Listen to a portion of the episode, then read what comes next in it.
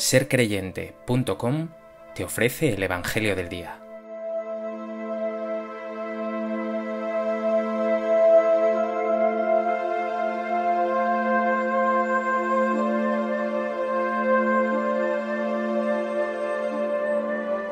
Del Evangelio de Juan.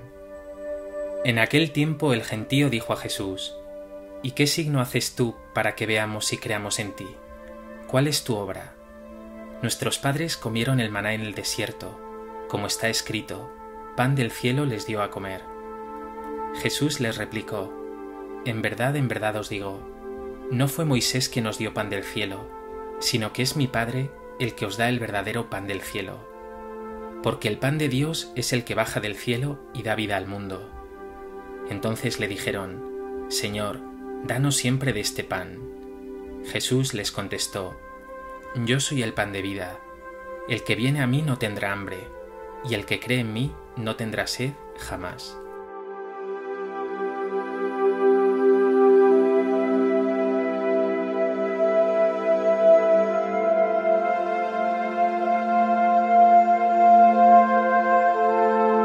Jesús se halla en Cafarnaún y va a regalarnos el precioso discurso del pan de vida. En el texto inmediatamente anterior al Evangelio de hoy Jesús ha dicho a la gente, la obra de Dios es esta, que creáis en el que Él ha enviado. Se entiende así que pregunten ahora a Jesús, ¿y qué signo haces tú para que veamos y creamos en ti? ¿Cuál es tu obra? Se han olvidado ya del gran milagro que ha hecho Jesús ante ellos, la multiplicación de los panes. Pero el Señor se referirá ahora al maná, para revelarse después como el pan de vida.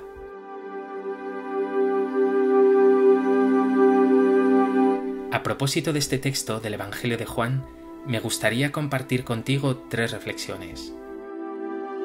En primer lugar, como ya he anticipado, la gente pide a Jesús un signo para creer en él.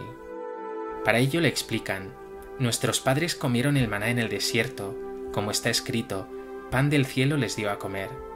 Como diciendo, creemos en Moisés, él es un profeta acreditado enviado por Dios porque consiguió pan del cielo para nuestros padres se refieren a eso que nos cuenta el libro del Éxodo en el capítulo 16, que el pueblo de Israel murmuraba contra Moisés y Aarón en el desierto diciendo, Ojalá hubiéramos muerto a manos del Señor en la tierra de Egipto.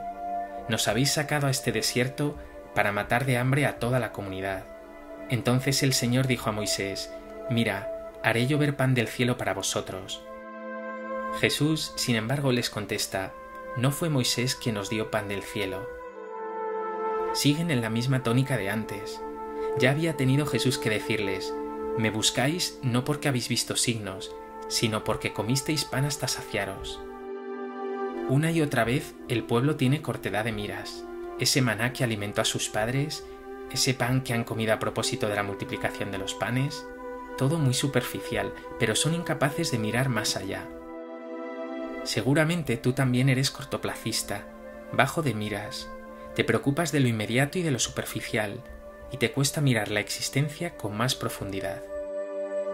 Por eso pregúntate por tu alimento. ¿Quién te ha dado a ti la vida? ¿Quién te ha llenado de luz regalándote la fe? ¿Quién sostiene tu esperanza? ¿Quién tiene preparada para ti una vida eterna?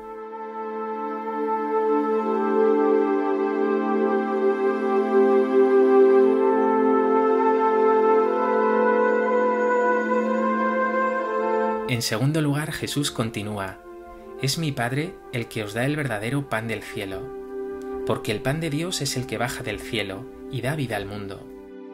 Es decir, Moisés no es el pan de vida, porque él únicamente me dio ante Dios para conseguir un poco de pan para el pueblo en el desierto, pero después volvieron a tener hambre, siguieron padeciendo y acabaron muriendo.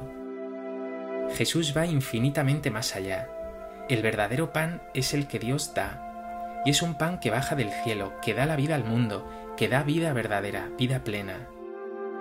La gente, sin embargo, sigue ciega y le dice, Danos siempre de este pan. Algo parecido a lo que exclamó la samaritana en el pozo junto a Jesús, Dame de esa agua, así no tendré que volver a buscarla.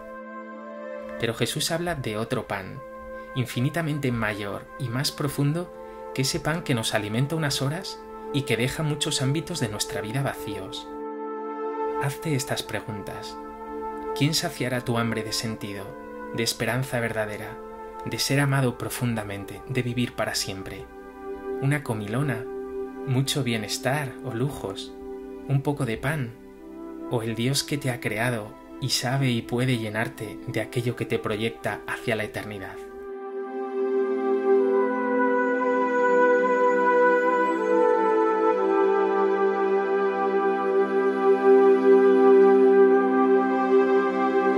En tercer lugar, Jesús va a revelar que ese pan que Dios da no es algo etéreo, no es un algo anónimo, sino un alguien real, Cristo Jesús que te dice, yo soy el pan de vida. El que viene a mí no tendrá hambre, el que cree en mí no tendrá sed jamás. Es Jesús quien puede saciar tu hambre verdaderamente. Incluso las personas más afortunadas de este mundo acaban sintiendo ese hueco, ese vacío que les hace exclamar, y esto es todo. Muchos incluso lo viven con decepción, todavía más con depresión, o acaban diciendo, la vida es así, no da para más, esto es lo que hay, o todo es una basura. Pues no, las mejores experiencias de tu vida, el amor que más profundamente has sentido, es solo una imagen de ese amor de Cristo Jesús, de ese pan que puede saciar tu hambre, que puede llenar cada rincón de tu ser de alegría, de esperanza, de vida. Ese pan ya te está alimentando, pero su promesa es que esa experiencia de plenitud, de saciar los anhelos más profundos de tu existencia, sea un día absolutamente real. ¿Crees que Jesús es quien puede saciar estos anhelos? ¿Tienes puesta en Él toda tu esperanza?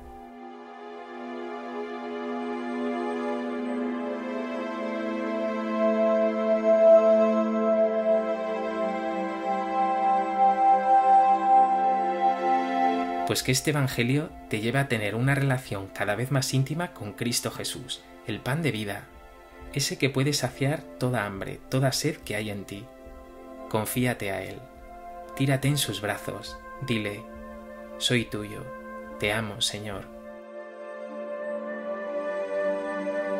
Señor Jesús, muchas veces he querido saciar mi hambre y mi sed con alimentos que no me han alimentado, al contrario, que me han dejado un vacío mayor Muchas veces he puesto el corazón en cosas que no llenan.